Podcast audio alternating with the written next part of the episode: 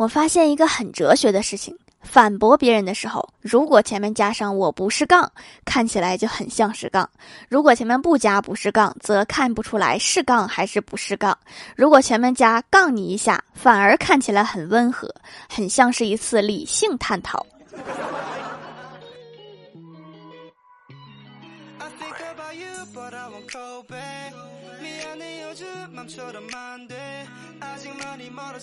Hello，喜马拉雅的小伙伴们，这里是糗事播报周二特蒙版，我是你们萌豆萌豆的小薯条。早上在网上冲浪，看到一条新闻：法国一男子年薪八万欧元，大概是人民币五十八万，称自己每天只需要工作二十到四十分钟。也没有人关心他是否上班。他形容这段时间是自己身体和精神都受到了折磨，然后把公司告上了法庭，获得了四万欧元的赔偿。现在行业内卷都到这个地步了吗？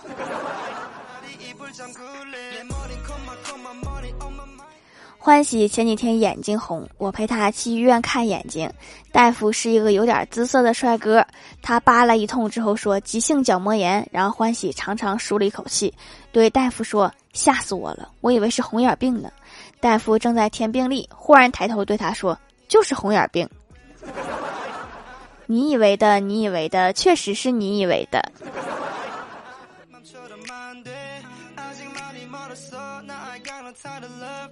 我哥今天早上突然没头没脑的跟我说了一句：“说过几天把钱还给你啊。”我有点莫名其妙，我说：“你没跟我借过钱呀？”我哥笑着说：“那你现在借我，过几天我不就可以还给你啦？”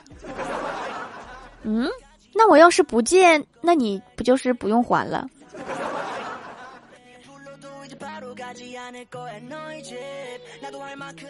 昨天打车去送材料，一路上沉默不语的司机突然用低沉的外地嗓音说：“你知道吗？佛山爆发了！”我大惊失色，以为疫情失控了，爆发了。司机点头说：“是啊，听说半个城都没了。”我一脑袋问号，司机好像发现哪里不对，解释说：“我说的是汤家那个佛山，师傅，那个是活火山，不是佛山。”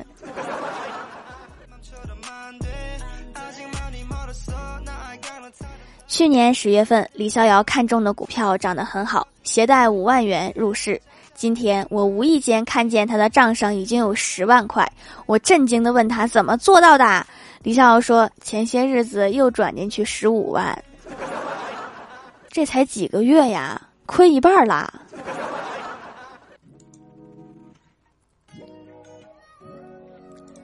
李逍遥跟女神表白，约对方吃饭。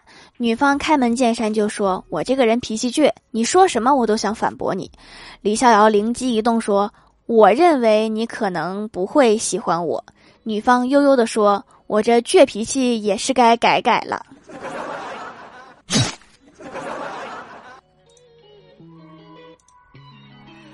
有一次跟怪兽去出差，坐火车的时候，怪兽兽把一只鞋丢到了窗外，立即拿起另一只也丢了出去。我就疑惑地问他：“我说你这样做是因为一只鞋毫无用处，但是如果有人捡到了两只，就可以穿了吗？”怪兽兽微微一笑说：“看见前男友在车站，刚刚没打中，这是多大的仇啊！”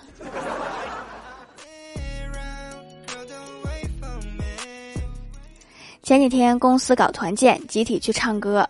我发现 KTV 的物价高，而且不能自带饮料和食品。那天我们唱了一下午，口渴了，就叫来服务员，说可乐多少钱呀？服务员说二十五。我就问多大瓶的呀？服务员比划了一下，说就外面卖两块五一瓶的那种。这涨价是不是有点明目张胆了？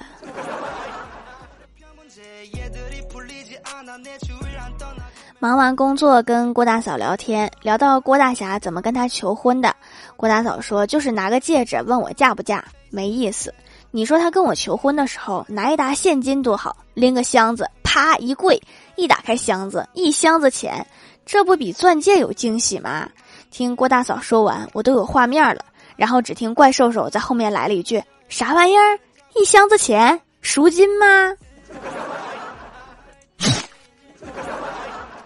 画面突然就没了。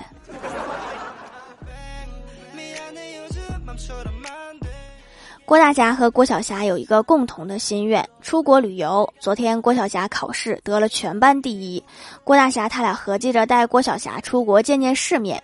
吃晚饭的时候，郭大侠就问儿子：“啊，你的心愿是什么？”郭晓霞说：“吃炸鸡。”郭大侠又说：“往大了说。”郭晓霞又说：“那给我买个玩具。”郭大侠神秘一笑说：“今天你爹说了算，想想。”咱们俩共同的心愿，郭晓霞怯生生的瞅了郭大嫂一眼，说：“换个妈，滚犊子！”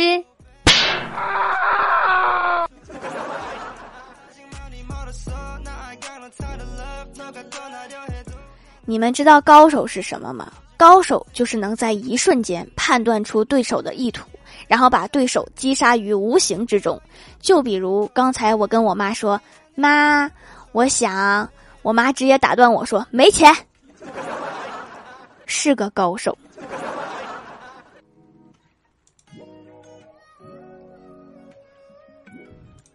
昨天老妈忍不住又对我说：“你看看，跟你同学比，人家孩子都会打酱油了。”我本来想学网上的段子回应他：“你孩子也会打酱油了呀。”但是他这次没有严厉的语气，仔细发现妈妈有皱纹了，心里极内疚，觉得自己不孝之极。第二天，我对他说：“妈，你放心，我把我同学他儿子腿敲断了，他就再也不能打酱油了。既然不能解决问题，那就把制造问题的人消灭掉。”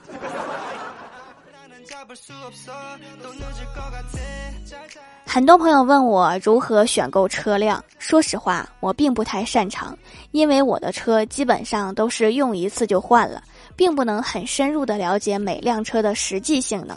当然，这倒也不是因为我有钱任性，因为共享单车就是这样规定的。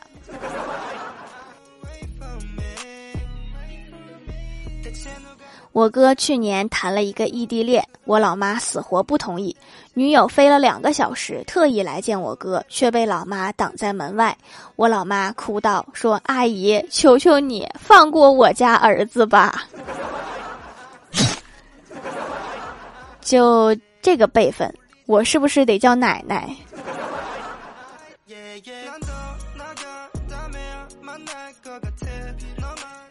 我家小喵最近因为精神压力比较大，有点秃头，在微博留言，有人推荐了一种叫费洛蒙项圈的神奇玩意儿，据说可以用气味缓解猫的应激状态，让猫恢复平静，犹如回到了母猫的怀抱。我和其他一些因为好奇心而交智商税的人一样，这款产品猫根本就不肯戴，迅速闲置了。但是项圈淡淡的薰衣草香味儿十分美好。和什么睡眠喷雾非常像，于是，你猜对了，我给自己戴上了，还别说，真能缓解紧张的心情。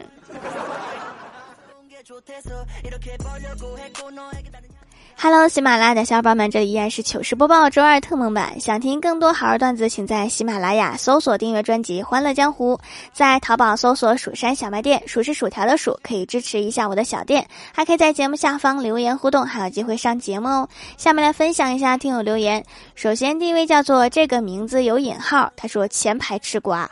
段子一枚，世上最奇葩的挑食：不吃火龙果，因为吐籽儿麻烦；不吃草莓，因为不好扒皮儿；不吃菠萝，因为长得难看；不吃蒜，不吃茄子，吃蒜茄子。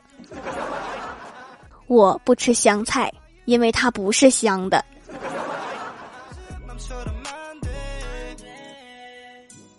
下一位叫做莫将军，他说为了活动一次买了好多皂皂，后来因为两次搬家，最近才勉强找到了一块儿。不得不说，那块去油的效果贼好，加油薯条！这大兄弟在我评论区唱了一首歌，真是辛苦了。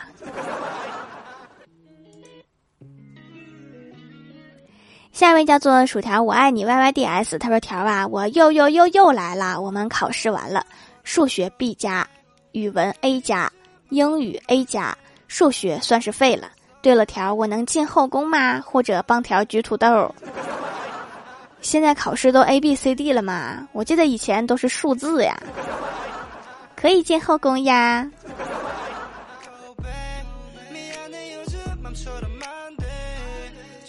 下一位叫做西南川谷，他说过年回家给好朋友带了手工皂，因为用了不到一年的手工皂，皮肤越来越好了，斑点淡化了，痘痘不起了，鼻头也干净了，摸起来弹性也好了。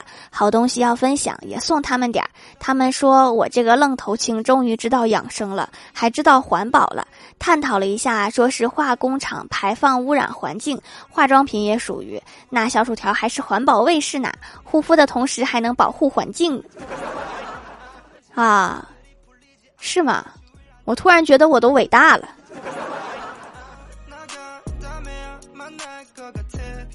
下一位叫做彼岸灯火，他说上大学时认识一个特别可爱的妹子，特别的胆小，就是自己不敢走夜路那种。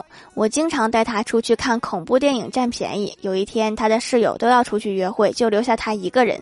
她弱弱的问能不能留个人陪她，说旁边有个会动的东西能给她有安全感。于是她的室友把风扇调成了摇头模式，然后就下楼了。这管什么用啊？下一位叫做小薯条粉丝儿，他说：“我可以点一首《孤勇者》吗？”这个我也爱听，不过不太适合我的节目呀。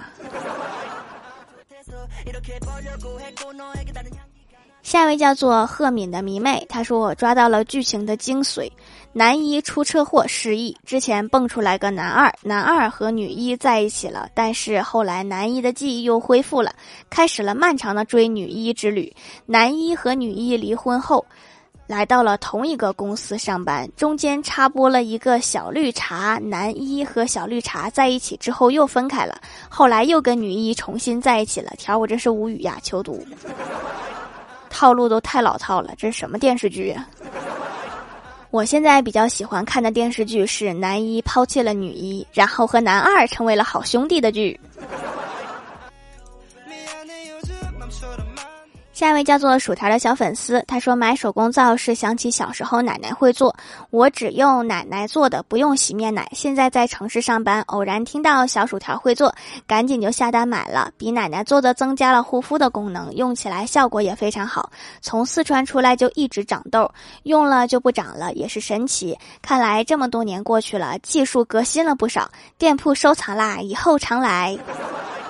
最古老的手工皂是动物油做的，就是猪油、牛油、羊油啥的。我用过一次羊油的，凑近闻还有点羊肉串味儿，老香了。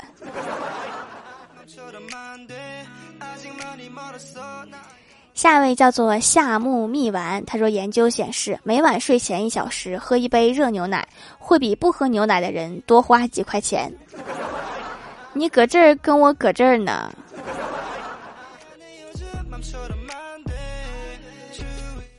下一位叫做快乐的小土豆一百，他说一边追剧一边刷手机，错过关键剧情，倒退时不小心倒过头，等待关键剧情的时候刷手机，再次错过关键剧情。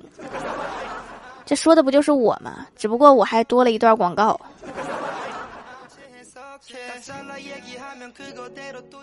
下一位叫做蜜桃味的西瓜酱，他说李逍遥上班老是放响屁，郭大侠有一天终于忍不住了，对李逍遥说。你能不能不出声？李逍遥就开始抖个不停。郭大侠问说：“你又发啥神经？”李逍遥说：“我现在已经调成震动的了。”好家伙，这个事儿还能调成震动呢！